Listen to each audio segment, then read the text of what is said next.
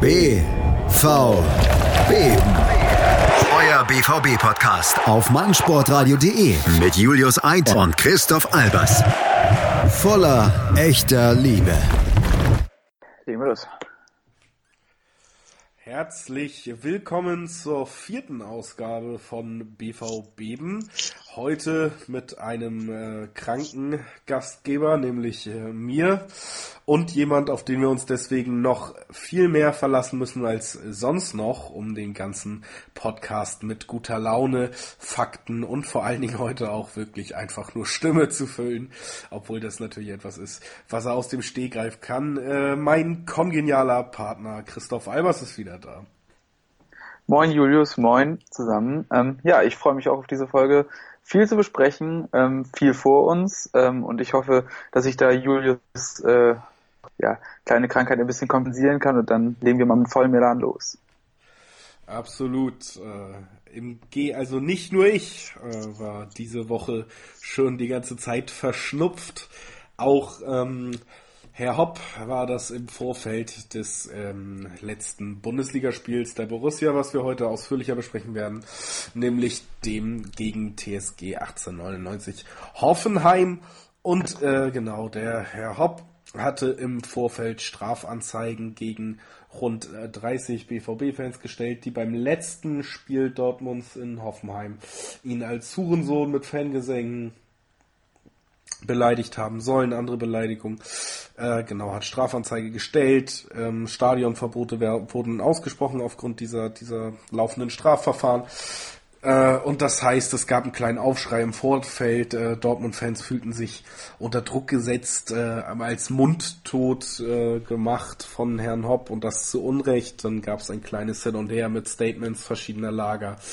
Äh, trotzdem kam es dann, äh, ja, es ist halt ein leidiges Thema, auch während des letzten Spiels zu Beleidigungen und äh, verschiedenen Bannern, die für Aufruhr gesorgt haben. Chrissy kann das jetzt vielleicht für uns nochmal ein bisschen ausführlicher aufrollen, was sich da alles ereignet hat, bevor wir dann wirklich äh, auch mal versuchen, das Ganze ein bisschen zu bewerten. Ja, genau. Also fangen wir mal an mit den Strafanzeigen. Wie gesagt, die wurden nach dem letzten Spiel gestellt. Ähm, Grundlage war dafür wohl ein Videostudium, wo dann eben die vermeintlichen Täter ähm, erkannt worden sind. Ähm, daraufhin ja, wurde Strafanzeige gegen diese Täter gestellt, ähm, was dazu führte, dass jetzt auch von Seiten der TSG ähm, Stadionverbot verhängt wurde für dieses Spiel. Ähm, wie gesagt, von BVB-Seite beziehungsweise von ja, Fanbeihilfe und Co. gab es dann ähm, ja, da ein bisschen Unruhe, ähm, dass man sehr, sehr unzufrieden war damit, dass die aufgrund eines laufenden Verfahrens, ohne dass eine Verurteilung vorliegt, ein Stadionverbot ausgesprochen wurde. Ähm, ja, das Ganze hat dann natürlich, ja, wie Juri schon angesprochen hat, zu weiterem Unmut in der Fanszene geführt. Ähm, dann gab es im Spiel halt wieder ähm, ähnliche ja, Bemerkungen, ähnliche Banner.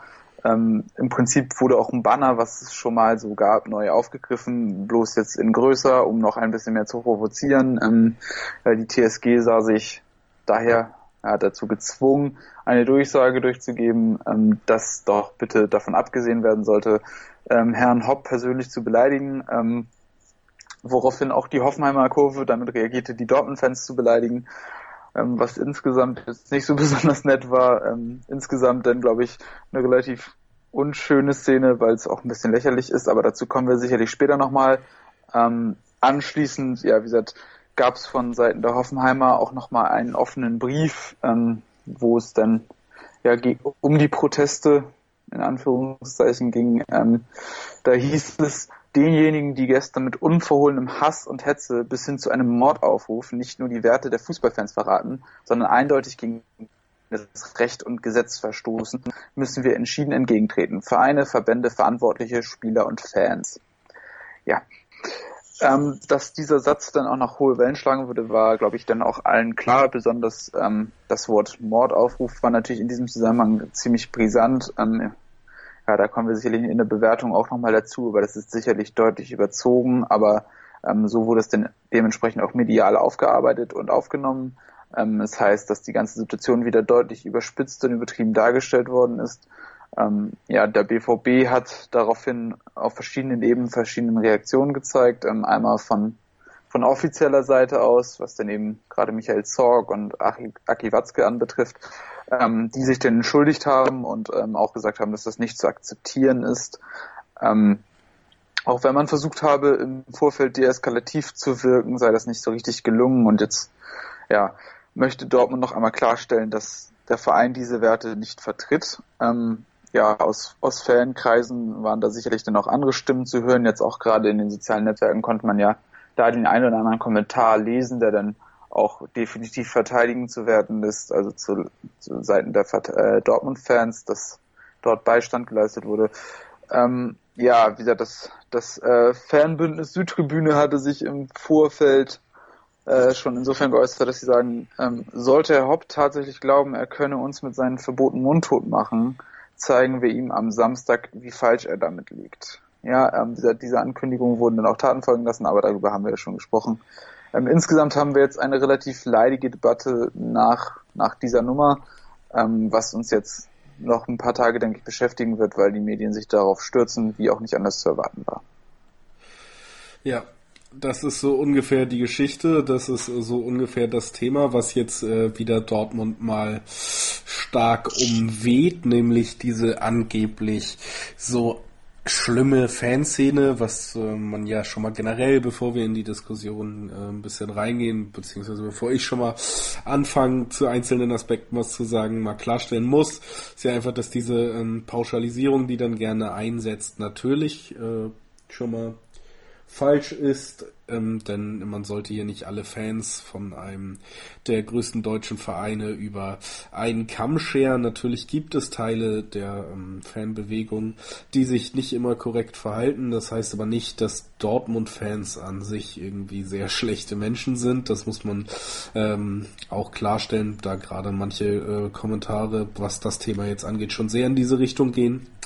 Ich finde es ein bisschen äh, sinnlos, sagen wir mal, um mal bei diesem Statement von dem Bündnis Südtribüne anzufangen, äh, habe ich dir auch schon im Vorgespräch gesagt. Ich bin der Meinung, dass es ein bisschen äh, schwachsinnig beziehungsweise sinnlos ist, äh, herauszustellen, wie wichtig einem diese Redefreiheit ist, wie wichtig es ist, dass der Herr Hopp, der ja hier sowieso als äh, der Teufel himself dann ähm, quasi auftritt, dass quasi diese Redefreiheit, die genommen werden und unbedingt verteidigt werden muss, ähm, quasi nur dafür genutzt wird, um dann im Endeffekt äh, ein paar Mal Hurensohn zu rufen und äh, ja gut, ein geschmackloses Banner äh, Hopp im Fadenkreuz hochzuhalten, Hasta la Vista Hopp, was jetzt äh, natürlich kein Mordaufruf ist, wenn man sich ein bisschen mit sowas beschäftigt, dann ist schon klar, dass das jetzt kein Kopfgeldaufruf war und dass Hopp demnächst erschossen wird, weil ein paar Dortmund-Fans dieses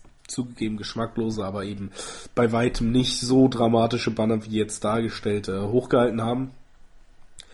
Ja, ich weiß nicht, wenn, wenn das die Redefreiheit ist, wenn das die öffentliche Äußerung ist, die, die eben dieses Bündnis unbedingt vertreten muss und man bewegt sich dann nur auf dieser Ebene, dann ist, muss man natürlich schon hinterfragen, äh, wie, wie wichtig einem diese Redefreiheit denn sein muss, wenn da eh nichts Gescheites bei rauskommt. Es gibt ja genug an dem Verein zu kritisieren, Hoffenheim, was äh, auch zu Recht kritisiert werden kann und wenn man sich da Gedanken macht und dann sinnvolle Kritik vielleicht anstößt durch eine Choreo, ist das ja eine Sache, die vielleicht auch zu begrüßen ist.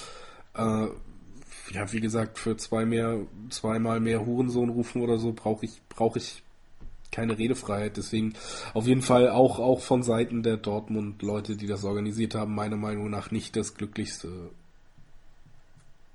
Ja. Nee, ohnehin muss man sagen, ähm, auch so, was ich in Gesprächen mit, mit Fans anderer Lager raus, rausgearbeitet habe, ist immer so ein bisschen, dass der BVB bzw. dessen aktive Fanszene auf andere Vereine gerne mal so wirkt, als wollen sie ähm, sich als Wertehüter des, des Fußballs und äh, als Vertreter des einzig wahren äh, Fantums verkaufen. Ähm, ich glaube, das, das stößt anderen Fans teilweise auch negativ aus, auf, dass sich der BVB da so positioniert und ähm, mit seinem vermeintlichen Zeigefinger wedelt. Ähm, ich glaube, wir müssen da auch so ein bisschen nur über Inhalte sprechen, weil im Prinzip die Kritik, die an Hopp und dem Konstrukt Hoffenheim ausgewählt wurde, ähm, steht ja mittlerweile komplett auch im Hintergrund. Ähm, und auch, auch gerade in Spielen gegen Leipzig ist es ja gar nicht mal so, dass unbedingt dann die Sachen, die einen an den, den Vereinsstrukturen dort stören, zum Ausdruck gebracht werden, sondern schlichtweg auf stumpfe Beleidigungen reduziert werden.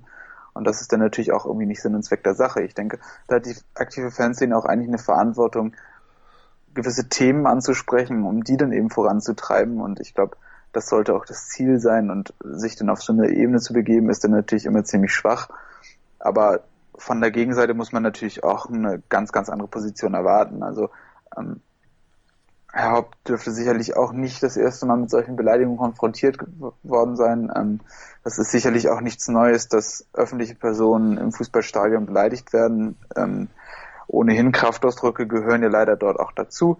Ähm, das ist ja dem ganzen emotionalen Umfeld auch durchaus geschuldet und da muss man ja auch sagen, dass es, dass es eine Entwicklung ist, die nicht erst in den letzten Jahren oder seit des erstigen Aufstiegs von Hoffenheim besteht, sondern ja, eigentlich schon immer mit beim Fußball dabei war.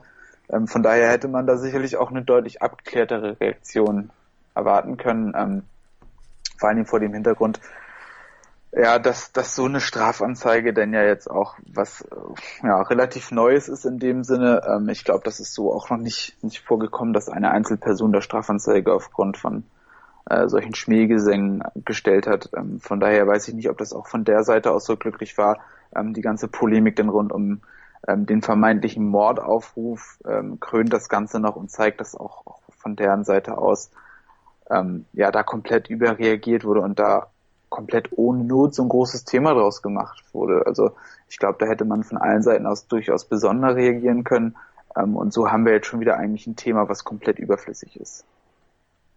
Absolut bin ich auch bei dir. Ich finde auch äh, alles, was man jetzt eben oder was ich eben auch schon kritisiert habe an, an den Dortmundern beziehungsweise dem Verhalten dieses Fanbündnisses und der Art, wie darauf eingegangen wurde, denn wie gesagt, das muss man erstmal ja klar sagen. So Beleidigungen generell gutheißen sollte man nie. Das ist ein Miteinander, was man in der Gesellschaft nicht will. Da kann man es auch beim Fußball, trotz vielleicht verhärteterer Fronten, trotz vielleicht anderer Emotionen, ähm, als jetzt im, sagen wir mal, normalen Miteinander auf der Arbeit oder sonst was, sollte man das nicht gutheißen. Da muss man schon mal klarstellen, dass es natürlich nicht der Weg ist, mit dem man, äh, mit dem Menschen miteinander umgehen sollten. Trotz allem muss man eben das besondere Umfeld Fußball da durchaus berücksichtigen, denn wir bewegen uns nun mal da und äh, ja, das ist eben genau das, was du rausgestellt hast, dass da auch eine gewisse Dünnhäutigkeit einfach von den Hoffenheimer Verantwortlichen eben dazu beiträgt, dass solche Sachen dann besonders hochgekocht werden. Weil was hat man erwartet, wenn man im Vorfeld genau so diese Strafanzeigen erstellt und kommuniziert für etwas, was millionenfach schon passiert ist und was auch schon jedem Fußballfan selber passiert ist, ohne dass er eben diese Anzeige gestellt hat. Und das ist ja ganz wichtig. Gerade auch Dortmunder dürften das von, äh, von jeglichem Revierderby kennen, dass einem da ordentlich Beleidigungen an den Kopf äh, geworfen werden, man aber natürlich sich auch nicht zurückhält. Ähm, und das äh, kennt, glaube ich, mittlerweile jeder Fußballfan. Das kennt auch jeder Kreisliga-Fußballer selber und so, dass man da schon mal so eine Beleidigung kassiert und dass man, äh, gerade wenn es dann auf so einem dem, sagen wir mal, es gibt auch noch schwerwiegendere oder cleverere, treffendere Beleidigungen als, als diese stumpfe Hurensohn dann. Also, dass einen das dann anscheinend so bewegt, dass man da Strafanzeige stellen muss und dass man dann im Nachhinein eben es auch nicht gut sein lassen kann, weil wie gesagt auch die Hoffenheim-Fans haben, haben eben mit, mit Beleidigung reagiert auf die Beleidigung der Dortmunder. Das heißt, niemand hat sich da wirklich clever verhalten, dass man, dass sich das, dann nicht nehmen lässt, weiter in dieser Opferrolle äh, zu kriechen und eben diesen Mordaufruf zu kommunizieren. Das macht es halt auch nicht äh, wirklich cleverer, was die Hoffenheimer da gezeigt haben. Im Endeffekt ist es einfach eine Situation, in der man sich jetzt da befindet im Moment, wo, wo die Zeitungen gerne ähm, noch ein bisschen drüber schreiben können, wo natürlich, und das ist das Ärgerliche, wo, was man sich auch selber ankreiden muss, dann in der Fanszene, die Dortmunder Fanszene nochmal ein bisschen Kredit verloren hat, wie es äh, natürlich äh, dann auch wieder ähm, klar zu Recht schon äh, nach Ausschreitung, Ausschreitung einiger äh, wirklich äh, Vollidioten äh, beim Leipzig-Spiel in Dortmund gewesen ist, dass man da mittlerweile vielleicht einen schwereren Stand hat in der öffentlichen Meinung. Das liegt natürlich auch daran, dass sich manche Leute dann nicht unbedingt zurückhalten können, wenn es mal angebracht wäre. Im Endeffekt muss man sagen, niemand hat sich da wirklich richtig verhalten. Äh, Dortmund-Fans sollten vielleicht äh, dann doch mal versuchen, das Ganze ja, ich weiß nicht, mit vielleicht ein bisschen mehr, weniger roher Emotionen, ein bisschen mehr Köpfchen anzugehen, um vielleicht auch eine sinnvolle Botschaft äh, zu verbreiten in der Öffentlichkeit. Und ähm, Herr Haupt sollte sich vielleicht äh, entweder aus dem aus der Öffentlichkeit verabschieden oder äh, damit leben müssen, dass eben solche Worte manchmal fallen, gerade in diesem Umfeld. Ja, wie gesagt, ich, ich bin da komplett bei dir. Ähm, die Freunde hat das heute auch, auch sehr ähnlich und sehr treffend eigentlich dargestellt. Ähm, dass mittlerweile sind wir da auf einem Level angekommen, wo beide ähm, so verbittert sind und also beide Seiten so verbittert sind und dass, dass da wenig Bewegung drinne ist und dass sich das jetzt auch, auch da nicht weiter beruhigen wird, es sei denn, es tritt mal wirklich jemand auf die Bremse und zieht sich da ein bisschen zurück und kommt dann mal zu einer ein bisschen versöhnlicheren Einsicht und sagt dann, okay, wir belassen es jetzt dabei und, und zeigen da mal ein bisschen Größe. Ich glaube, das wäre das wäre eigentlich ganz schön, auch um dem ganzen bisschen Wind aus den Segeln zu nehmen, um das Thema auch mal endlich ad acta zu legen.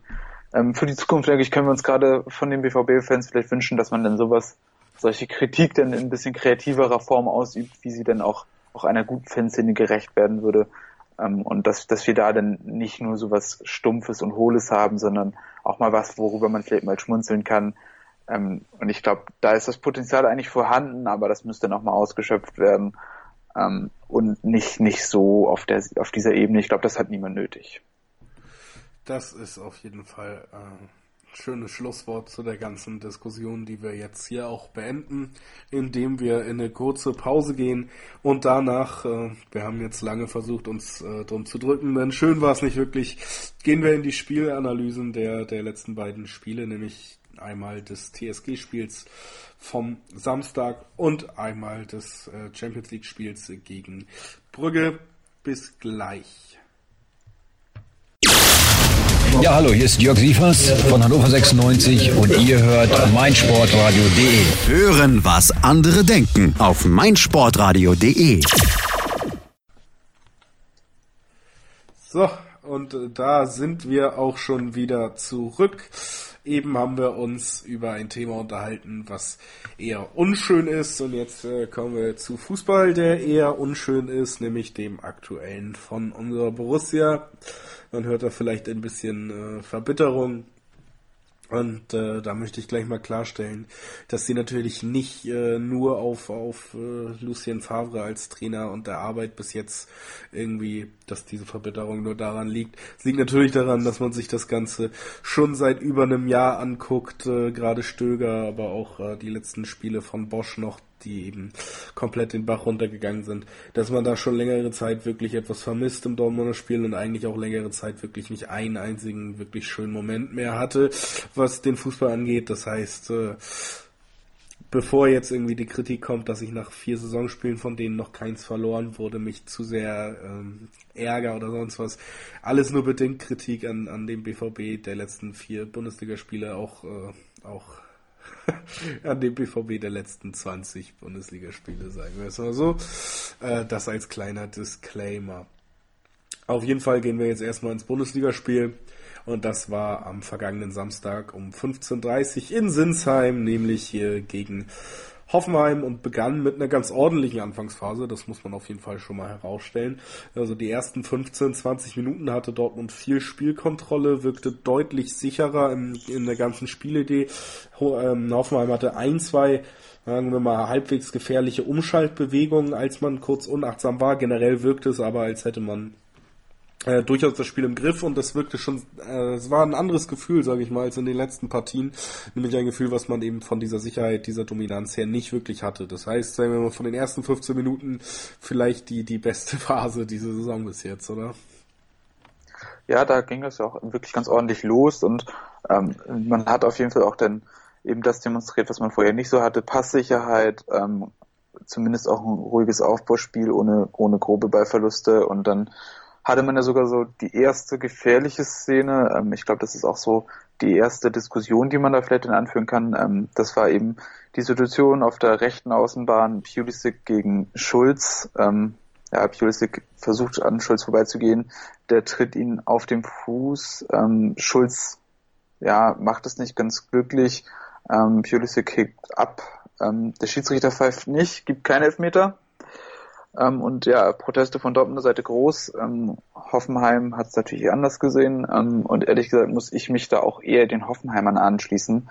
Ähm, klar, ohne Frage, er trifft ihn am Fuß. Ähm, und man kann sicherlich darüber reden, dass es ein Foul ist, aber er hebt schon sehr, sehr stark ab und sah auch aus meiner Sicht nicht besonders natürlich aus. Ähm, von daher glaube ich, hat, hat der junge Amerikaner das auch nicht besonders clever gemacht. Und ich muss sagen, ich habe am Samstag nochmal dann auch die ganzen Zusammenfassungen gesehen und also ehrlich, für was es mittlerweile als Meter gibt, das macht mich einfach nur noch sauer. Ähm, ich finde, das ist, das gehört ein bisschen zum Spiel dazu, dass es auch ein bisschen härter wird und ähm, wenn wir wegen solchen Kleinigkeiten immer schon Elfmeter geben, glaube ich, haben wir da auch ein Problem. Von daher will ich da auch in meiner Meinung konsistent bleiben und würde behaupten, dass es da nicht unbedingt einen Elfmeterpfiff geben muss. Äh, und von daher, glaube ich, kann man sich damit schon abfinden, dass es da denn weitergeht. Auch wenn man natürlich immer äh, die Gegenposition verstehen kann, weil es einen klaren Kontakt gab und sich Schulz auch dem nicht angestellt hat, aber ich hätte ihn auch nicht gegeben. Wie sieht's bei dir aus? Äh, ich glaube, bei den Schiedsrichterentscheidungen, zumindest den äh, prägnanten, werden wir uns wenig einig, wenn ich äh, das äh, Vorgeschriebene für unsere Sendung äh, so ein bisschen im Kopf habe. Denn äh, ich sehe es ein bisschen anders. Ich kann die Kritik verstehen, dass er ein bisschen theatralisch fällt. Ich kannte, könnte auch verstehen, dass das ein dämliches Verhalten ist, weshalb ein Schiedsrichter vielleicht keinen Elfmeter gibt in der Situation.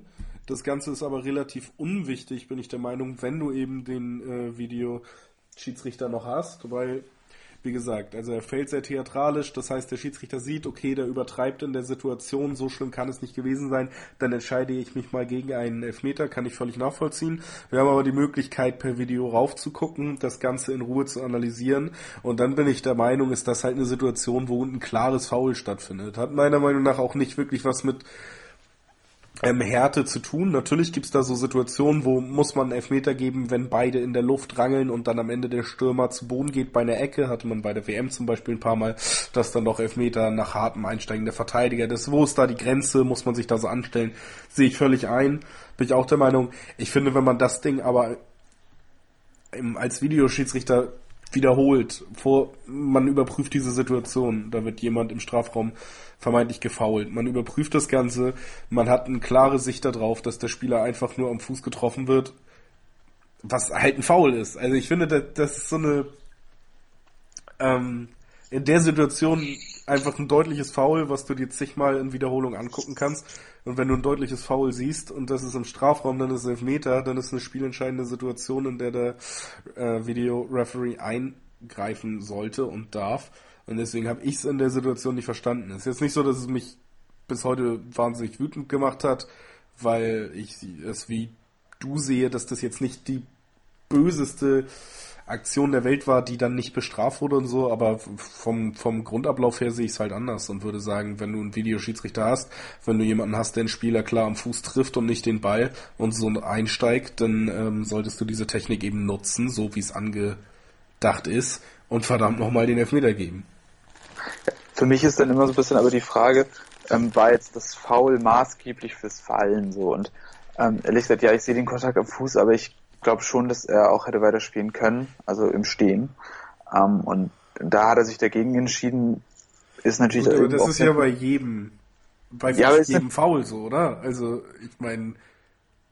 Ja, klar, aber irgendwie, weißt du, für mich ist es ein bisschen immer so, wo wollen wir die Spieler hinerziehen? Und für mich ist es immer so ein bisschen, ich würde immer gerne sehen, dass die Spieler eher geil darauf sind, ihre Szene weiterzuführen, also auch vielleicht den Torabschluss zu suchen oder was auch immer, bevor sie sich erstmal auf Verdacht fallen lassen. Weißt ich finde, da müssen wir auf, auf beiden Seiten das dann sehen. Einmal, dass der Spieler versucht, erstmal alles aus der Situation rauszuholen und dass die Schiedsrichter dann aber auch, auch ja, so vorausschauen sind und sagen, okay, da war ein Foul, auch wenn er nicht gefallen ist und das dann vielleicht im Nachhinein pfeifen weißt du, dass, dass wir da das ein bisschen hinkriegen, dass die Spieler einfach, einfach dazu bereit sind, weiterzuspielen, weil ich finde, das ist sehr, sehr unschön und zum Beispiel gerade, ähm, ich weiß nicht, ob du die Szene im Kopf hast, ähm, Nürnberg, die rote Karte jetzt von, ähm, Albonos. Genau, weißt du, das ist dann so, er geht allein auf den Torwart zu, wird gefoult äh, und, und also wird leicht berührt und entscheidet sich dafür, einen Freischuss und eine rote Karte rauszuholen, anstatt das Tor zu machen. Und das will ich einfach nicht sehen. Und weißt du so, ich möchte, dass man da Spieler in eine gewisse Richtung erzieht und das Deswegen würde ich auch sagen, dass man das hier vielleicht nicht geben muss, auch wenn es sicherlich auch völlig okay wäre, den zu geben. Aber das ist dann auch einfach ein bisschen mehr mein Gusto vielleicht in dem Zusammenhang. Ja, kann ich nachvollziehen. Sehe ich auch ein, gerade das mit dem äh, Spielererziehung, was da vielleicht ein bisschen mitspielt und so macht Sinn. Ich bin da jetzt auch kein Verfechter von zu sagen, lasst euch immer fallen. Ich Klatsch bei jeder Aktion, wo sich ein Spieler dann doch nochmal äh, losreißt. Gerade Premier League kann man sich das vielleicht noch besser angucken als in Deutschland mittlerweile. Trotzdem, Entschuldigung, finde ich es auf jeden Fall in dem Fall ist es eher eine Frage für mich, ob man, wenn man den Videoschiedsrichter so einsetzt, wie es kommuniziert wird, nämlich als, als Hilfsmittel etwas aufzudecken, was falsch entschieden wurde in wichtigen Situationen, dann ist es äh, für mich in der Situation einfach, äh, ich weiß nicht, es ist keine Diskussionsgrundlage für den Videoschiedsrichter, wenn wir ihn nun mal haben, zu überlegen, ob der Spieler danach äh, so fällt, wie er fallen sollte oder eben nicht. Der Videoschiedsrichter hat nämlich die Möglichkeit, exakt den Punkt äh, sich rauszusuchen, exakt die Sekunde, wo der Spieler ganz deutlich ohne den Ball vom Gegenspieler getroffen wird, was die Definition eines Fouls ist. Das heißt, der Videoschiedsrichter hat die Möglichkeit, exakt den Moment des Fouls klar und deutlich zu sehen. So, und wenn man klar und deutlich einen Foul sieht, dann ist es halt ein Elfmeter. Und ich habe nicht ganz verstanden, wie man dann eben bei dieser äh, Debatte jetzt nicht auf Elfmeter kommen kann. Ich kann die, sagen wir mal, emotionalen Gründe dazu verstehen, die du ja auch so ein bisschen angebracht hast. Ich kann aber nicht verstehen, wie das bei einer Videoschiedsrichterentscheidung mittlerweile da noch eine Rolle spielen kann. So, wenn es den nicht geben würde, wenn der Schiri aufgrund des Fallens anders entschieden hätte, ich hätte mich gar nicht beschwert. Ich hätte es verstanden, ich hätte gesagt, warum fällt der Trottel so. Aber jetzt hast du halt eben den Videoschiedsrichter und dann muss ich sagen, dann muss er eigentlich eingreifen, meiner Meinung nach. Ja, so argumentiert macht das natürlich auf jeden Fall Sinn. Ähm, in mein Bild würde es natürlich insofern passen, dass der Videoschiedsrichter dann eben solche Situationen aufarbeiten kann. Ähm, Weißt du, dass der Spieler dann auch wirklich, ohne sich da Gedanken machen zu müssen, einfach versucht weiterzumachen, äh, mit dem Wissen, dass der Videoschiedsrichter da daraufhin dann reagiert. Ähm, aber ich glaube, so weit sind wir einfach noch nicht. Und ja, ähm, wie gesagt, ich verstehe dein Argument zu sagen, dass das ein Elfmeter ist. Ähm, für meine Fußballauffassung passt es einfach nicht. Ähm, deswegen hätte ich da eher dagegen entschieden, aber rein faktisch kann man da sicherlich deiner Meinung sein und, und sehe ich das auf jeden Fall ein. Aber ich würde sagen, wir machen mal so, so langsam, bevor wir uns hier ewig aufhalten, mal ein bisschen weiter im Spiel. Ja, das wollte ich eigentlich vermeiden. Äh, denn danach ist ja nicht mehr wirklich was Gutes passiert. Wenn ja, ich das, weiß. Äh, wenn man sich das anguckt. Denn danach ist äh, Dortmund äh, wirklich äh, nach dieser ordentlichen Anfangsphase, nach dem nicht gegebenen Elfmeter, über den man sich anscheinend vortrefflich streiten kann, äh, ist es eben äh, wirklich deutlich, deutlich schlechter geworden. Hoffenheim hat die absolute Spielkontrolle übernommen. Dortmund wirkte völlig überfordert. Dazu kommt äh, eben auch, dass nicht nur wie in den letzten Spielen wirklich das Offensiv, das Aufbauspiel eigentlich desaströs ist. Das heißt, man ist einfach nicht in der Lage, Chancen zu kreieren. Man ist nicht in der Lage, ähm, die Räume zu überbrücken, um bis in die Offensivabteilung die Bälle nach vorne zu kriegen. Man bleibt immer hängen, egal, ähm, obwohl Hoffenheim im Gegensatz zu den Vereinen bis jetzt nicht auf das bewährte Mittel gegen Dortmund gesetzt hat, wirklich hoch zu pressen. Die standen ein bisschen tiefer, nur auch gesehen, Dortmund hat ein bisschen mehr Ballbesitz als in den letzten Spielen noch. Trotzdem, ähm, desaströser Spielaufbau, was die Ideen angeht, was die Kreativität angeht. Dazu dann eben die Defensive dieses Mal wirklich schwach, die ja sonst viel gerettet hat. Das heißt, Hoffenheim muss eigentlich schon äh, 1-0 führen, bevor das 1-0 fällt. Bittenkurt hat eine hundertprozentige ähm, Birki tatsächlich bester Dortmunder und rettet da auch fantastisch. Und dann kommt es eben trotzdem noch zum, vom, vom, äh, zum Rückstand durch Joel Linton in einer 1 gegen 3 Situation. Tor darf halt so auch nicht fallen, wenn man sich als Verteidiger ordentlich positioniert. Andererseits wahnsinnig hoher Druck der Hoffenheimer zu der Situation, äh, zu der Zeit hätte auch schon 2-0 stehen müssen. Liegt natürlich daran, wenn man offensiv keine Akzente setzen kann und sich dann hinten irgendwie unter Druck sieht. Äh, alles in allem dann wirklich hochverdiente Führung zur Pause von Hoffenheim. Ja, absolut. Und wenn man sich das Tor nochmal ein bisschen genauer im Detail ansieht, ist es, es ist wirklich grausam. Also zuerst der Ballverlust von der Hut im Mittelfeld darf ihm so natürlich überhaupt nicht passieren. Ähm, macht Joe Linton sicherlich auch schon da gut, behauptet sich da ganz gut im Zentrum, aber wie gesagt, der Hut schenkt den Ball her. Ähm, wie auch, ich glaube, technische Schwäche auch wieder ähm, auch insgesamt keinen glücklichen Eindruck gemacht, meiner Meinung nach. Ähm, wie gesagt, da hatten sie im Zentrum trotzdem eine 3 gegen 1 Situation schon gegen Joe Linton, der sich ganz gut behauptet, spielt den Ball danach ab. Wie gesagt, dann hat Schmelzer damit Schwierigkeiten, den anschließenden Pass in die Tiefe von Zuba, glaube ich, war es, richtig zu verteidigen, klärt den so ganz leicht zur Seite. Ähm, der Ball wird nochmal reingebracht von Brenet. Ähm, da kommt dann der Hut wieder nicht ran, der dann immerhin schon mal nachgerückt war, was ja in diesem Spiel auch schon mal als Fortschritt zu verzeichnen ist. Ähm, Diallo klärt ihn, also klärt, äh, wirklich in Anführungszeichen, den er wirklich dann kläglich mit dem Kopf direkt vor die Füße von Joe Linton. Ähm, anschließend kein Druck auf, auf Joe Linton, der dann einfach den Abschluss suchen kann. Ja, schön in die Ecke. Ich glaube, Birki wirklich da auch chancenlos. Dem kann man wirklich am, am wenigsten Vorwurf machen in diesem ganzen Spiel. Aber wenn du genau solche Gegentore bekommst, wo du dann mehrfach in Überzahlsituationen keinen Druck erzeugen kannst, einen fürchterlichen Ballverlust, äh, diese technische Schwächen auch beim Klären, ähm, das ist dann auch einfach zu wenig und da muss man auch wirklich klare Kritik üben an den, an den Spielern in der Defensive. Ähm, wobei Diallo natürlich in diesem Spiel besonders unglücklich wirkte, aber da kommen wir später sicherlich auch nochmal dazu. Da gibt's ja dann noch eine Szene, die wir noch besprechen müssen. Richtig, und da kommen wir schon gleich zu, aber erstmal gehen wir nochmal in eine kleine Pause und hören uns danach wieder bei BVB auf meinsportradio.de. Schatz, ich bin neu verliebt. Was? Da drüben. Das ist er. Aber das ist ein Auto. Ja, eben. Mit ihm habe ich alles richtig gemacht. Wunschauto einfach kaufen, verkaufen oder leasen. Bei Autoscout24. Alles richtig gemacht. Sei dein eigener Programmchef. Mit unserer neuen meinsportradio.de App wählst du jetzt zwischen allen Livestreams und Podcasts. Einfach, immer, überall. Hol dir unsere neue App für iOS und Android und bewerte sie jetzt bei Google Play und im App Store von iTunes. Und äh, herzlich willkommen zurück aus der kleinen Pause. Geht es jetzt in die zweite Halbzeit, so wie es eben Sinn macht. Äh, kleiner Spoiler vorweg, das was äh, schlecht aufgehört hat, ging eigentlich nur noch schlechter weiter. Dortmund startet in die zweite Hälfte eigentlich direkt mit dem vermeintlichen zweiten Gegentor durch äh, Bicacic. Das Ganze wurde dann im Nachhinein zu Recht, muss man übrigens sagen, aber bei Absatzentscheidungen gibt es wahrscheinlich auch wenig zu äh, diskutieren. Vom Videoschiedsrichter zurückgenommen, äh, weil Kramaric vor der Flanke, die der ganzen Situation vorausgegangen ist, im Abseits stand. Da hat man auf jeden Fall sehr viel Glück gehabt. Ähm, die Verteidigung sah wieder nicht wirklich strukturiert aus, muss man echt herausstellen, weil eben die letzten Spiele eigentlich zumindest defensiv Hoffnung gemacht haben. Heute, äh, ja, war es eben, oder heute sei, beim letzten Hoffmann, beim Hoffmann-Spiel war es dann eben leider nicht mehr so.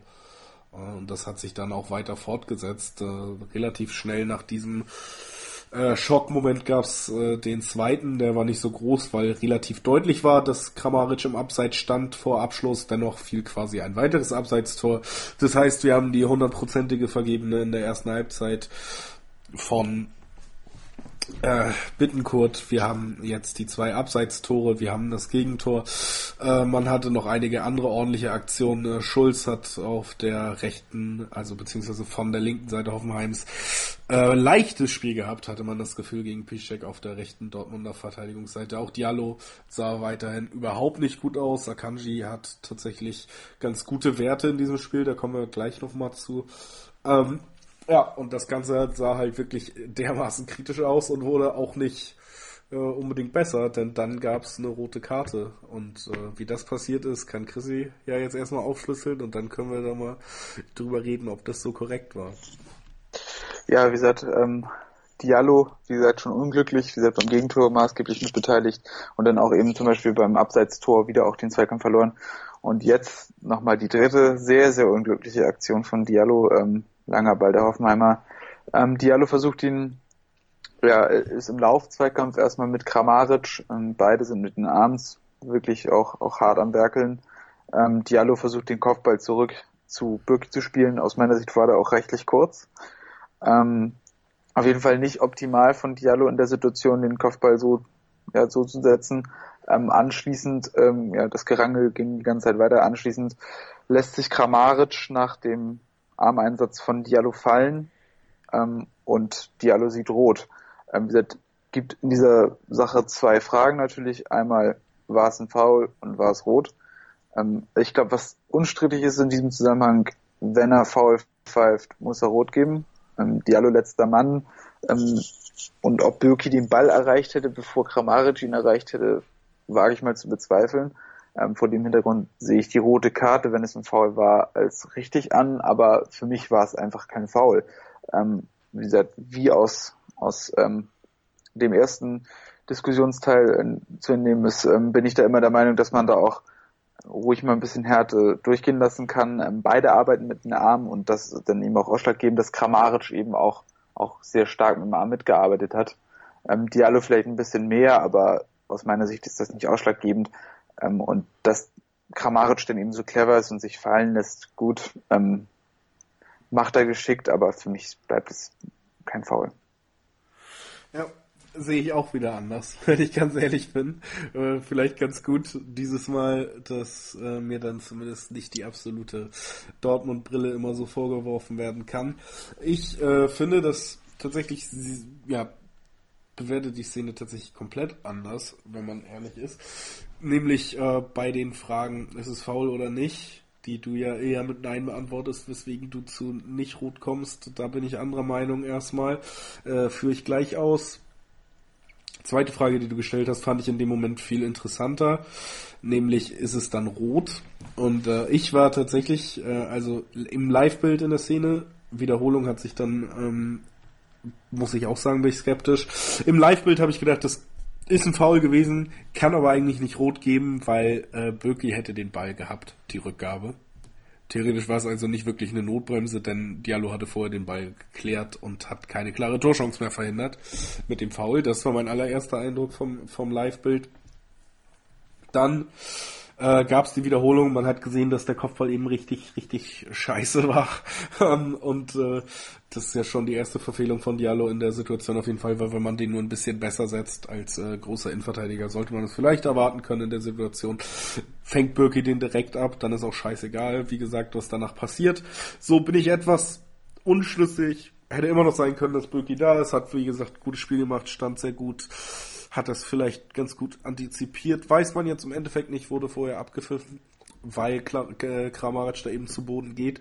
Ich bin der Meinung, klar arbeiten beide mit dem Arm vorher. Ich finde aber doch relativ deutlich, dass nach dem misslungenen Kopfball, der ja schon während dieses Gerangels, was gleich stark von beiden ausgeht, äh, man merkt, dass Diallo selber weiß, dass das jetzt schlecht gelaufen ist und in dem Moment deutlich äh, beginnt äh, Kramaric auch zu Boden zu reißen. Das heißt, nochmal zupackt, im Gegensatz zu nur mit den Armen arbeiten. Dass Kramaric das dann annimmt, ab einer gewissen Stärke des Ziehens und äh, Drückens. Ist halt, ja, muss man auch nicht gut finden, ist halt aber einfach clever in der Situation, wenn es einem so angeboten wird. Selbst wenn man nicht auf Rot spekuliert, nimmt man dann wenigstens den Freistoß aus guter Position mit. Ich bin der Meinung, Diallo hat sich im Endeffekt beim Kopfball und äh, bei dem Gerangel unclever verhalten, ist äh, vielleicht auch einfach auf sein Alter zurückzuführen. Kann passieren, wenn man so jung ist, dass man mal so einen Fehler macht. Dennoch äh, mehrere schlechte Entscheidungen getroffen in der Situation und dann meiner Meinung nach auch äh, zu Recht sogar vom Platz gegangen. Also wenn wir die Entscheidung nochmal durchgehen, also wie gesagt, der Kopfball, das geht nicht, kann er so nicht machen. Ähm, insgesamt muss man sagen, finde ich, hat er sich da sehr, sehr unclever verhalten, dass er sich sich da so in dem Laufduell einbringt. Ähm, ich glaube, das hätte man besser lösen können. Und vor allen Dingen, glaube ich, hätte er danach auch ähm, vielleicht noch darauf vertrauen sollen, dass Birki dann eben entsprechend rauskommt. Ähm, und vor allem, ähm, der Ball ist ja dann schon noch auch leicht zur Außenbahn gegangen, dass er sich dann hätte wieder über die Innenbahn zurückkämpfen können. Ich glaube, das war insgesamt ein bisschen unglücklich von ihm. Aber wie gesagt, also ich weiß nicht, mir war das Ziehen ein bisschen wenig. Ähm, aber wie gesagt, er lässt sich fallen, alle sagen jetzt, das ist clever. Ähm, wenn er es nicht pfeift, sagen alle, wäre mir lieber weitergelaufen. Und das ist dann wieder so ein bisschen mein Punkt in dem Zusammenhang, dass man da eventuell dann auch, auch ein anderes Bild vermitteln sollte. Aber so hat er es richtig gemacht und ähm, wird. Wie gesagt, ich kann, ich kann den Punkt da von dir auch immer nachvollziehen. Äh, das Ding bei der Situation ist einfach, finde ich, kann mir die Wiederholung noch zehnmal angucken. Ich bin einfach der Meinung, der Kontakt, der dann zum Fallen führt, ist so deutlich und so stark, dass man den halt einfach geben kann, so den Freistoß. Also dass es dann eben faul ist und wenn es ein Foul ist, hast du ja selber gesagt, dann ist es höchstwahrscheinlich auch rot in der Situation und äh, ich finde da dafür war es dann doch zu doll. So, ich, es, es, gibt für mich jetzt nicht so diesen Punkt, wo ich sage, es war auf keinen Fall ein Foul. Wie kann man das pfeifen? Das ist ja eine absolute Frechheit. Ich finde schon, dass man das echt als Foul sehen kann. So und dann kann ich mich auch nicht wahnsinnig über die Entscheidung ärgern im Endeffekt. Ja, wie gesagt, also sehe ich auch absolut ein, dass man das, dass man das so sehen kann. Ähm, ich glaube, das ist auch so ein bisschen die Quintessenz des Ganzen. Ich meine, wir sind da jetzt in der Auslegung ein bisschen unterschiedlich, ähm, aber insgesamt, wenn wir es auch mal vor allem die beiden Entscheidungen übergreifend dann angucken, kommen wir jetzt dem Schluss. Eine Entscheidung ist mindestens sehr, sehr unglücklich ausgefallen. Ähm, und das war dann ja auch irgendwo schon sehr, sehr spielentscheidend. Wobei, und jetzt kommen wir zum weiteren Spielverlauf, denke ich mal, ähm, die Diallo-rote Karte ja nicht unbedingt negativ für die Borussia war. Erst danach ging es ja so richtig losgefühlt. Ähm, Dortmund kam ein bisschen besser auf und ähm, ja, wie gesagt, Hoffenheim wurde passiver, hat versucht, das Ding zu verwalten, ähm, spielte vielleicht auch ein bisschen blauäugig und dann kommen wir dann auch so ein bisschen dazu, dass es langsam in die kritische Phase ging, in die Schlussphase und wie gesagt, da kam dann ja noch was Positives bei rum. Auf jeden Fall, äh, wenn man so will, hat äh, Dortmund nach der roten Karte beschlossen, doch nochmal irgendwie zehn Minuten ein bisschen was zu investieren und, und mich nicht völlig äh, zu deprimieren äh, am Wochenende. Was sie auch schon in der Woche geschafft haben, sprechen wir gleich noch drüber. Auf jeden Fall äh, kam es so, wie es fast kommen muss anscheinend im Moment, denn Dortmund hat anscheinend eine Menge Glück äh, auf Reserve, was man jederzeit anzapfen kann und was der Hauptgrund ist, warum man immer noch ungeschlagen ist in Pflichtspielen unter Favre. Und das führte eben auch dazu, dass man tatsächlich noch zum Ausgleichstreffer kam, äh, zu zehnt. Schmelzer schön nach innen gezogen, Schmelzer bisschen offensiver als in den letzten Spielen gewesen, weil die Gegner auch nicht mehr so hoch standen, wie gesagt, wie, wie die letzten nicht so hoch angelaufen haben, ihn nicht so defensiv gebunden haben, trotzdem wieder ordentliches Spiel gemacht, äh, immer noch positiv herauszustellen in dieser Saison, auf was für einem Niveau er sich im Moment befindet. Auf dem war er vielleicht vor, vor drei Jahren oder so das letzte Mal gefühlt. Also wirklich verlässlich guter Spieler im Moment zieht äh, entschlossen nach innen mit dem Ball und spielt dann eben den Pass in die Tiefe auf Reus, hat man schon ein paar Mal gesehen. Die beiden können ganz gut miteinander auf der linken Seite, das hat sich auch über Jahre jetzt eben schon eingespielt und Reus äh, zeigt äh, definitiv die beste Aktion seines Spiels auch, war relativ unsichtbar, musste allerdings auch die linke Seite bespielen, dann kurz die Mittelstürmerposition, dann hatte es er auf die Zehnerposition gezogen, heißt äh, viel hin und her. Wir haben schon bei den letzten Spielen rausgestellt, dass äh, Reus auf der linken Seite gefühlt besser funktioniert als auf den anderen Positionen, dass ihm das vielleicht nicht unbedingt gut tut, diese Rotation ja, hat man da gesehen, kam von links, kriegt den Ball von Schmelzer, nimmt ihn richtig toll mit, mit dem ersten Kontakt äh, an Bicacic vorbei und äh, bringt ihn dann eben in die Mitte, wo Pulisic nur noch einschieben muss. 1-1, äh, wirklich starke Szene von Reus. Pulisic ordentliches Spiel gemacht, im Gegensatz zu den meisten anderen in der Offensive, äh, wie schon gegen Brügge dann quasi der Match-Winner mit dem 1-1. Ja. ja, auf jeden Fall. Also Pulisic war aus meiner Sicht ähm, offensiv ja, der Einzige, der wirklich auf seinem Level performt hat. Bei Reus muss man natürlich einfach mal sagen, diese eine Szene hat er dann eben und das zeigt sich dann auch, oder da zeigt sich dann eben auch die ganze Klasse, die er hat. Ähm, ich glaube, gerade der erste Kontakt, wo er den Ball dann auch gleich in einer fließenden Bewegung an Bicakcic vorbeibringt, das ist, das ist dann ja eben eine andere Klasse und ähm, wie gesagt, damit rettet er dann eben auch viel. Ähm, das war auch aus meiner Sicht dieser entscheidende Moment, den es für das Tor eben gebraucht hat. Ähm, wie Pulisic auch, auch sehr, sehr konsequent da in der Mitte, das ist auch wichtig und er hat sich das Tor dann auch am meisten verdient gehabt, ähm, von dem Hintergrund.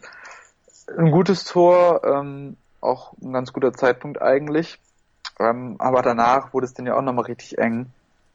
Ähm, Belfodil mit einer Riesenchance zum 2 zu 1 für die TSG. Aber ich glaube, das Ding werden wir auch im Jahresrückblick nochmal sehen. Ähm, ah, ich weiß nicht, wie man den vergeben kann. Es tut mir leid. Also ja, wieder. Ich glaube sogar übers Tor. Was ja echt äh, einfach. Äh, ich möchte jetzt eigentlich nicht, nicht äh, so, so nachtreten. Auf, aber wenn man das Spiel insgesamt bewertet, muss man sagen, Gott, haben wir ein Glück, dass der in der Situation so schlecht ist. Weil ja, ist eigentlich auf jeden Fall, muss man machen. Dann 2 zu 1 für, für Hoffenheim. Immer noch eigentlich zu niedriges Ergebnis für Hoffenheim und wir gehen mit der Niederlage nach Hause. Und so ja. hat man einfach wahnsinnig, wahnsinnig Glück gehabt. Also ich muss, ich muss auch mal sagen, also ähm, Hoffenheim hat das ja insgesamt auch gut gemacht. Also wie gesagt, sportlich hat Hoffenheim den Sieg ja auch auf jeden Fall einfach verdient gehabt. Ähm, und ich glaube, da haben sie auch, ich glaube, da kommen wir jetzt auch langsam schon mal zur Analyse, ähm, da haben sie sehr, sehr viel richtig gemacht. Ähm, Julian Nagelsmann hat eben anders als, als die Trainer zuvor ähm, auf ein bisschen tiefere äh, Reihen gesetzt, ähm, hat Dortmund deutlich später attackiert, ähm, um dann eben bei Ballgewinn äh, mehr Platz nach vorne zu haben, um dann eben wirklich gut kontern zu können. Und da hat man zum Beispiel über Schulz dann eben äh, jemand, der prädestiniert ist für diese Taktik. Ähm, Schulz haben sie auch immer, immer wieder eingesetzt, ähm, hatte da wenig Schwierigkeiten mit Peacecheck, der mir wieder nicht besonders gut gefallen hat. Und auch andauernd wurde es über Schulz gefährlich und ich glaube, das war, war ein sehr, sehr guter Plan, zumal man mit ähm, Joe Linton auch noch einen sehr, sehr guten Spieler hatte, der das im Zentrum gut gemacht hat, hat Bälle gut behauptet. Ähm, und da hat, hat Nagelsmann, glaube ich, ähm, Favre schon ausgecoacht, kann man, glaube ich, so sagen. Ähm, hat da die Schwächen erkannt und hat es aber wiederum auch ganz, ganz anders gelöst als die Trainer zuvor, die das sicherlich auch ganz gut bewältigt haben aus meiner Sicht. Ähm, von daher auch da nochmal ein Lob an die Gastgeber, die das wirklich, wirklich gut gemacht haben. Wie gesagt, bis zum, bis zur roten Karte, wo sie dann wirklich zu passiv geworden sind und sich vielleicht der Sache zu sicher waren. Wie gesagt, dennoch die ganze Zeit die Chancen gehabt, das für sich zu entscheiden. Und bei Dortmund auf der anderen Seite muss man ja mal sagen, die Sachen, die besser geworden sind, sind im Prinzip auch nur besser geworden, weil der Gegner es zugelassen hat. Ähm, wie gesagt, wir haben es gesehen, ähm, Ballbesitz auf, glaube ich, 60 Prozent angestiegen, ähm, was das schon mal ein großer Gewinn ist im Vergleich zu vorher. Ähm, und auch die Passquote über 90 Prozent, also auch die beste Passquote aller Teams an diesem Wochenende. Aber eben einfach nur, weil kein Risiko gespielt wurde. Der Ball wurde auf Höhe der Mittellinie in der Viererkette laufen gelassen. Ähm, keine gute Bewegung in der Tiefe keine Anspielstation äh, und dann bringt ja auch der Ballbesitz nichts. Und das hat Hoffmann ja gut erzwungen und gut gemacht. Und ähm, ja, da muss die Borussia dann eben auch Lösungsmöglichkeiten entwickeln und da kommen wir vielleicht dann auch wieder zur Besetzung und zur Ausrichtung, aber ähm, da hat Favre sicherlich auch Fehler gemacht und die muss man ihm sicherlich auch vorhalten. So, entschuldige. Äh, ja, bin ich auf jeden Fall bei dir, wenn man das ganze Spiel betrachtet, muss man ähm, auch herausstellen, habe ich ja am Anfang schon gesagt. Das, womit man echt gut leben konnte unter Favre bis jetzt, war eigentlich die stabile Defensive. Das hat uns viel gerettet. Die war in diesem Spiel eher nicht so vorhanden. Das heißt, das defensiv wirkte das Ganze sehr anfällig gegen Hoffenheim. Das heißt, äh, man hätte durchaus höher verlieren können, dann hätte eben auch dieses eine Tor, dieser eine Moment, den dann vielleicht die Qualität vorne hergibt, auch nicht mehr gereicht, um das Ganze noch in den Punkt zu verwandeln. Äh, ähnlich vielleicht äh, von der Qualität der Offensivbemühungen der Gegner war ja dann vielleicht noch das Leipzig-Spiel am ersten Spieltag, da hatte man auch Birki in Top-Verfassung, heißt, hätte man auch durchaus zwei, drei anstatt ein Tor kassieren können. Und äh, dazu kommt eben, man hätte auch nicht unbedingt vier Tore verdient gehabt, wenn man ganz ehrlich ist. Das heißt, äh, selbst die Siege haben so einen leicht bitteren Beigeschmack. Das Gefühl, dass man eine wirklich gute Defensive schon auf dem Platz hat, muss man auch ehrlich gesagt ein bisschen relativieren. Die wirkt äh, gegen Gegner mit einer gewissen Klasse, mit einer gewissen ähm, Idee nicht so stabil, wie man sich das vielleicht schon ausgemalt hatte. Und dazu kommt eben, und das ist, macht Dortmund gucken im Moment fast unerträglich, was echt schlimm für mich ist, weil ich trotzdem nicht aufhören kann, Dortmund zu gucken. Das heißt, gerade in den englischen Wochen habe ich 180 Minuten sehr schlechte Laune. Ähm, ist ja wirklich die, die offensive absolute Harmlosigkeit, die absolute Ideenlosigkeit. Ich kenne keine Mannschaft im Moment, egal was für ein Spiel man sich anguckt, egal in welcher Liga, die so dermaßen unkreativ sich im Offensivspiel bewegt, äh, sich so präsentiert, dass da wirklich keinerlei Gefahr von der Mannschaft ausgeht, die eben auch noch die Qualität der Spieler eigentlich auf dem Feld hat. Äh, die Mittelstürmerposition diesmal von Wolf besetzt, das ist einfach anscheinend kann man es lassen, diese Position zu besetzen, wenn Alcacer nicht fit ist, äh, weil da nichts funktioniert, was sonst ausprobiert wurde. Alcacer muss eigentlich einschlagen, muss diese Position ausfüllen und zwar sehr gut. Ansonsten sehe ich fast schon schwarz, was die ganze Saison angeht. Also bin auf jeden Fall äh, richtig bedient nach dem Spiel gewesen. Ja. Ja, also ich kann mich da dir nur anschließen. Also ich meine, wenn man sich das mal vorstellt, acht Torschüsse. Ja, das ist, also Hoffenheim hatte 17 und davon mindestens drei richtig gute und Dortmund acht, wovon vielleicht einer gut war. Oh, ähm, das, ja, genau, sonst war da nichts.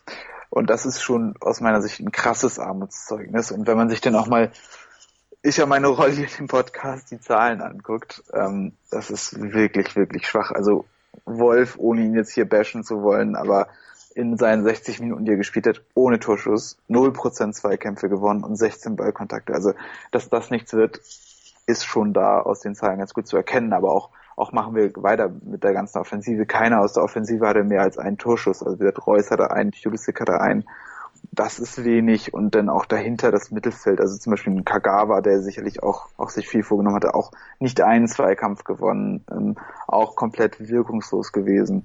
Und dahinter, wie gesagt, so ein bisschen das leidige Thema, was wir jetzt ja über Wochen begleitet haben, auch das Mittelfeld dahinter, also die beiden Sechser, wieder mal nicht so wahnsinnig überzeugend, vor allem der Hut hat mir da überhaupt nicht gefallen. Ähm, der Hut als Sechser auch nur jeden dritten Zweikampf gewonnen, was irgendwie dann auch nicht sein kann.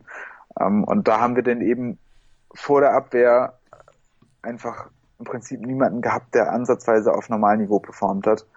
Ähm, und dann glaube ich, ist das schon ziemlich, ziemlich schwierig, da irgendwie was bei rumzubekommen. Und wenn man dann noch, noch schwach ist in der Defensive, wo ich dann auch vor allem nochmal, ähm, ja klar, auch Diallo, aber auch Peacecheck nochmal negativ hervorheben muss, ähm, das ist dann einfach zu wenig. Und wenn du, wenn du wirklich nur ein, zwei Leute hast, die wirklich ganz gut spielen, und das war aus meiner Sicht, Akanji hat das aus meiner Sicht ganz genau gemacht. Ähm, und Schmelzer war auch okay und Birki war gut. Ja, das ist dann zu wenig. Und dann muss man natürlich auch fragen, hat Favre die beste Mannschaft auf den Platz gebracht? Und da denke ich, ist die Antwort eher nein. Ähm, wie gesagt, dieses Mal auch nicht so wirkungsvoll gewesen, aber ich denke mal, Sancho ist halt immer auch eine Alternative, die du bringen kannst, um irgendwie Schwung zu kreieren. Ich glaube, Philipp wäre auf jeden Fall die bessere Alternative gewesen für Sturmzentrum im Vergleich zu Wolf. Ähm, wie gesagt, ob Kagawa jetzt ein großer Zugewinn ist im Vergleich zu Götze, den du denn gar nicht dabei hast, weiß ich auch nicht. Ähm, also ich sehe da auch, auch immense Probleme und ja, wie du schon sagtest, ich glaube, wir müssen wirklich auf Alcázar hoffen, damit da irgendwas geht weil sonst ist das in der Offensive schon sehr, sehr dünn. Und wie gesagt, ich wage auch immer noch, auch wenn ich, wenn ich jede Woche gefühlt das gleiche sage, aber ich fände so eine Alternative mit Götze auf der falschen Neun, wenn du keinen Stürmer hast, also wenn Alcázar nicht dabei ist, gar nicht mal so verkehrt, weil er zumindest jemand ist, der sich zwischen den Ketten wohlfühlt und, und auf jeden Fall auch in der Tiefe anspielbar ist. Und das war Wolf definitiv nicht. Ähm, und auch das ist auch nicht, nicht unbedingt Reus Rolle. Rolle. Von daher würde ich sagen, könnte man da schon was machen, aber irgendwie habe ich das Gefühl, dass, dass Favre da vor allem die Rolle im Sturmzentrum einfach mal willkürlich besetzt und hofft, dass da irgendwann jemand einschlägt, weil bei Wolf, das hätte man im Vorfeld ahnen können, dass das nichts wird. Ja, sehe ich ähnlich. Äh, bevor wir uns gleich noch mit dem Champions League Spiel dann kurz äh, beschäftigen, in dem noch deutlicher wird, dass das alles gerade nicht so fantastisch läuft, äh, gehen wir nochmal kurz in eine Pause hier auf meinsportradio.de und dann hören wir uns gleich wieder.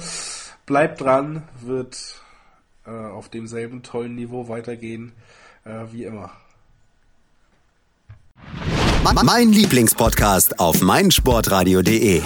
Hallo, hier ist Kevin Scheuren vom Bundesliga Special. Zu jedem Spieltag bringen dich meine Gäste und ich auf den neuesten Stand rund um alle 18 Vereine der Bundesliga. Alle neun Spiele werden besprochen. Tipps, Theorien und Meinungen nur für euch. Wenn euch gefällt, was wir machen, dann hinterlasst uns bei iTunes eine Rezension. Am liebsten natürlich 5 Sterne.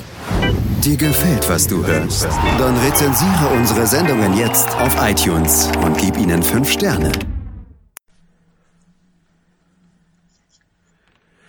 Und wir sind zurück bei BVB auf meinsportradio.de. Wir haben eben so halbwegs das Thema des äh, letzten Spiels abgeschlossen.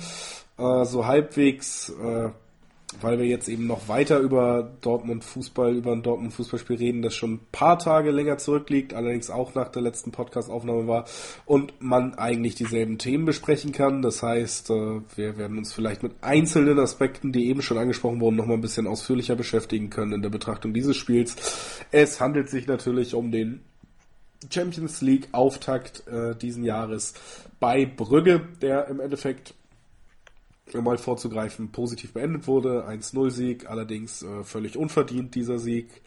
Äh, ich weiß, ich höre mich in diesem Podcast ein bisschen fatalistisch an, aber äh, es ist, äh, wie gesagt, es war ein absolut deprimierendes Spiel. Man spielte ja auch nicht gegen Hoffenheim, das muss man dann mal herausstellen, wenn man da in die Kritik geht, wo man dann sagt, Mensch, vielleicht hatte die Abwehr da einen schlechten Tag gegen eine ordentliche Offensive oder vielleicht hatte unsere Offensive da trotz aller Qualität ähm, gegen super taktisch eingestellte Mannschaft mit einem ordentlichen bis guten ähm, Abwehrkader nicht so die Chancen, die man sich erhofft hat. Man hat äh, dieselben Probleme eben auch gegen Gegner gesehen, der qualitativ, wenn man sich die Namen anguckt, deutlich schwächer ist, gegen den man aufgrund der individuellen Qualität eigentlich schon dominieren muss. Äh, hat man absolut, ich wollte gerade ein schönes Wort sagen, aber hat man absolut nicht gut abgeliefert. Äh, wahnsinnig schlechtes Spiel geliefert eigentlich auch keine einzige Torchance kreiert gegen Brügge. Wahnsinnige Probleme mit dem hohen Anlaufen, mit dem Pressing der, der Belgier gehabt. Äh, Torchancen zugelassen, die, wenn die Belgier einen einzigen, sagen wir mal, wirklich starken Stürmer hätten, äh, die Qualität, die Dortmund vielleicht eigentlich in der Offensive hat, nur auf nur einem einzigen Spieler gehabt hätte, und das soll jetzt nicht diskreditieren, was da gemacht wurde. Es geht nur um den Abschluss, äh, der dann vielleicht knapp am Tor vorbeiging, bei besseren Spielern aufs Tor gegangen wäre. Die Chancen waren da äh, Niederlage wäre völlig verdient gewesen, wenn man sich das Spiel angeguckt hat. Ah, ja, Götze war im Kader, haben wir gefordert, hat echt enttäuscht. Rest der Mannschaft hat enttäuscht. niemand ist da wirklich positiv aufgefallen bei diesem Spiel, außer vielleicht Birki, der ein, zwei Mal dann wirklich noch toll gerettet hat. Äh, dann, ja, um das ganze Spiel mal zusammenzufassen, in der 85. Minute hat Pulisic an seinem Geburtstag das äh, 1-0 für Dortmund erzielt beziehungsweise wurde abgeschossen und der Ball hat sich dann ins Tor über den Torhüter gesenkt. Anders hätte man wahrscheinlich auch nicht gewinnen können. An sich wahnsinnig deprimierendes, wahnsinnig schlechtes Spiel, wahnsinnig viel schlechte Laune. Ja, ich glaube, das trifft es eigentlich ziemlich gut. Ähm, wie gesagt, ich habe mir so als Zusammenfassung aufgeschrieben, keine Durch Durchschlagskraft und hinten wackelig. Ähm, ja, wie gesagt, trifft auch auf Hoffenheim zu, aber das ist, glaube ich, auch immer so ein bisschen die ganze Gefühlslage beim BVB. Ähm, ja, also du hast es ja auch schon angesprochen, also wenn du da jemanden hast, der ein bisschen besser ist und ein bisschen mehr Qualität in der Abschluss hat, dann verlierst du das Ding. Und wenn wir jetzt mal so schon mal vorsichtig vorausblicken, dann spielt der BVB in der Champions League eben noch gegen zwei Mannschaften, die Spieler haben, und zwar nicht nur einen, sondern im Zweifel gleich zehn Spieler haben, die besser abschließen als die Jungs aus Brügge. Und dann sieht das ziemlich bitter aus. Ähm, ich meine, positiv wirklich die drei Punkte gegen den schwächsten Gegner der Gruppe eingefahren. Die musst du auch mitnehmen, wenn du irgendwie auch, auch nur Dritter werden willst. Ähm, aber ehrlich gesagt, mit der Leistung und, und auch vor allem mit den Problemen sehe ich sehr, sehr kritisch und ich glaube nicht, dass man so weiterkommt, auch gegen ein schwächelndes Monaco nicht und erst recht nicht gegen ein langsam stärker werdendes Atletico. Ähm, und ja, so sieht es nicht besonders gut aus, trotz eines Sieges. Und eigentlich ist das schon, schon immer ziemlich fürchterlich, wenn man nach einem Sieg sich mehr beschwert, als dass man sich irgendwie freut. Absolut. Ich meine zusammenfassend, um jetzt mal auf das Spiel und das Hoffenheim-Spiel, weil da wirklich viele Parallelen im, im Spielverlauf waren, außer eben, dass Hoffenheim nochmal deutlich äh, qualitativ besser ist und äh, deshalb man vielleicht auch nur einen Punkt anstatt eben die drei Punkte, die man gegen Brügge auch nur geholt hat, weil man Glück hatte, weil man ganz ehrlich ist und weil eben vielleicht die Qualität im Abschlussspiel der Brügger nicht so da war.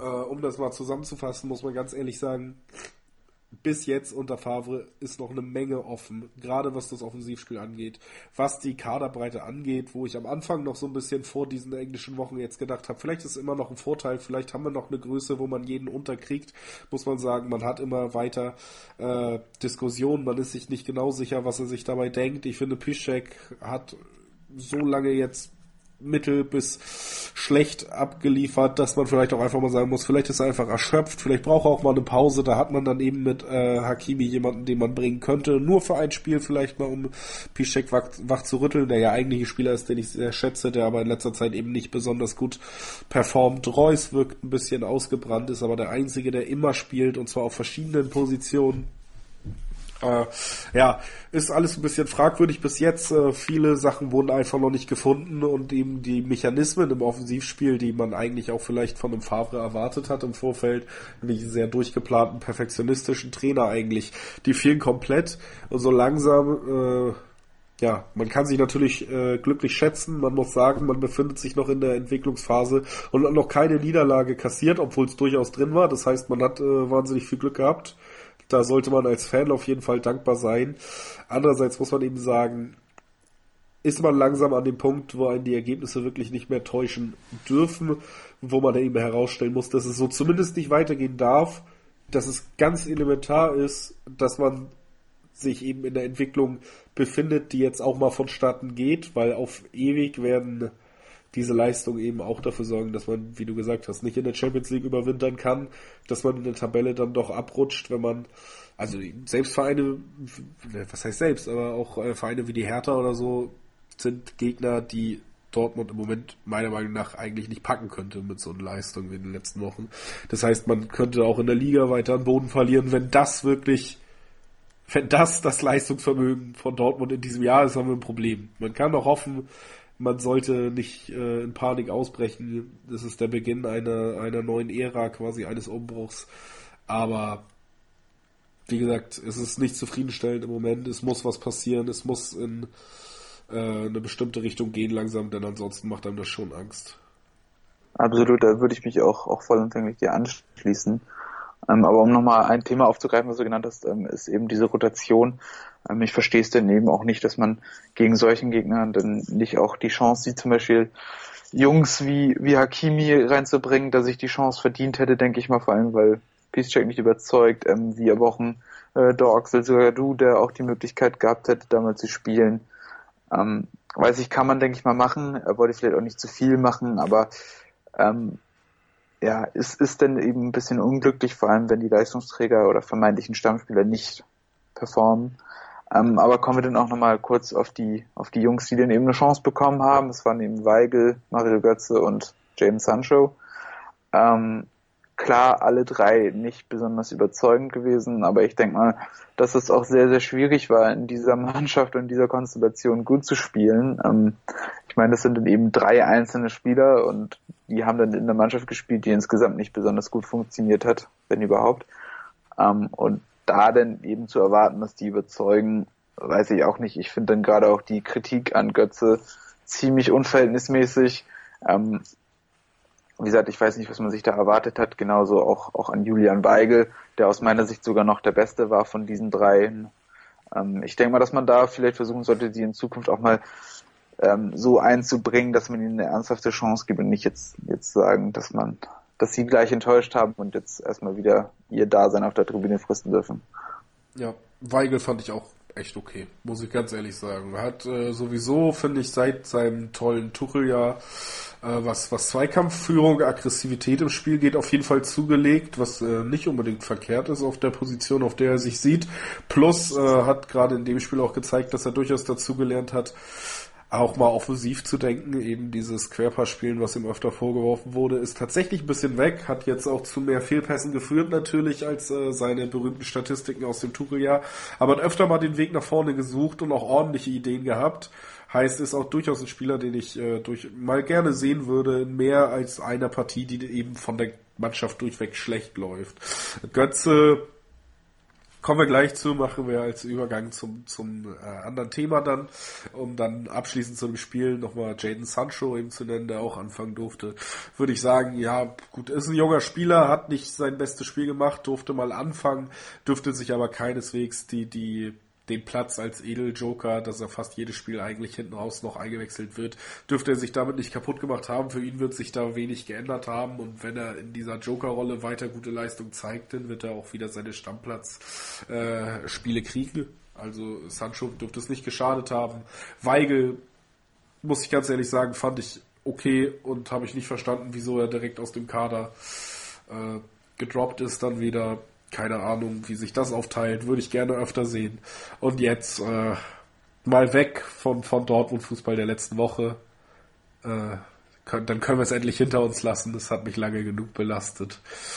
Äh, äh, zum, zum Übergangsthema, bevor wir noch einen kleinen Ausblick machen zu den nächsten beiden Spielen, die dann äh, folgen, bevor wir wieder aufnehmen werden. Mario Götze hat eben auch die Chance gekriegt gegen Brügge, hat ungefähr 60 Minuten gespielt, hat auch wirklich schlecht gespielt, braucht man glaube ich nicht drumherum reden. Wie du aber gesagt hast, jetzt nicht äh, erschreckend viel schlechter als der Rest der Mannschaft. Das heißt, äh, vielleicht auch dann undankbar, jetzt auch nicht die Position, auch nicht der Spieler, ein Typ einfach, der in einem Spiel, wo der Gegner so agiert und wo die Mannschaft, äh, wo Dortmund sich dann so einstellen lässt, auch der Spieler ist, der super in genau diesem Spiel funktionieren könnte, also sehr schlecht für ihn gelaufen, wurde dann anscheinend ihm aber tatsächlich vom Trainer auch so sagen wir mal, übel genommen, dass er direkt ganz aus dem Kader gefallen ist. Heißt, wir haben 60 Minuten gegen Brügge, die nicht gut waren. Und das war es dann auch. Bundesliga äh, immer noch keine einzige Minute. Ja, mittlerweile, ich weiß nicht, man hat jetzt öfter gehört von den Verantwortlichen, er wird seine Zeit kriegen in den äh, englischen Wochen. Das heißt nichts, dass er jetzt äh, noch nicht in der Bundesliga zu sehen war, aber wenn man das alles so betrachtet, wenn man darauf achtet, wie Favre mittlerweile antwortet, wenn es um das Thema geht, auf äh, Pressekonferenzen etc., dann muss man, glaube ich, sagen, ist es schwer vorstellbar, dass Mario Götze sich tatsächlich nochmal den Platz erkämpft, den er gerne hätte und dass das ganze Thema auch an ihm nagt, hat er jetzt auch im Kicker nochmal bestätigt, hat er eben das äh, Zitat, ich kann es auch nicht ausblenden, äh, gemacht, hinterlassen quasi. Ja, Mario Götze nicht das Jahr, was wir uns für ihn erhofft haben und äh, wenn es so weitergeht, wahrscheinlich auch sein allerletztes Jahr bei äh, der Borussia. Ja, davon ist Stand jetzt absolut auszugehen. Ähm, ich muss sagen, ich finde da Favres Verhalten auch wirklich alles andere als glücklich. Ähm, ich meine, er ist ja nach wie vor einfach ein guter Spieler und ähm, ihn jetzt auf, aufgrund von solchen Geschichten daneben so zu verbrennen, finde ich ein bisschen schwierig. Ich glaube, er könnte sich zum Beispiel auch einen Gefallen tun, ihn einfach mal, keine Ahnung, lass ihn noch mal zehn Minuten irgendwie spielen in der Bundesliga.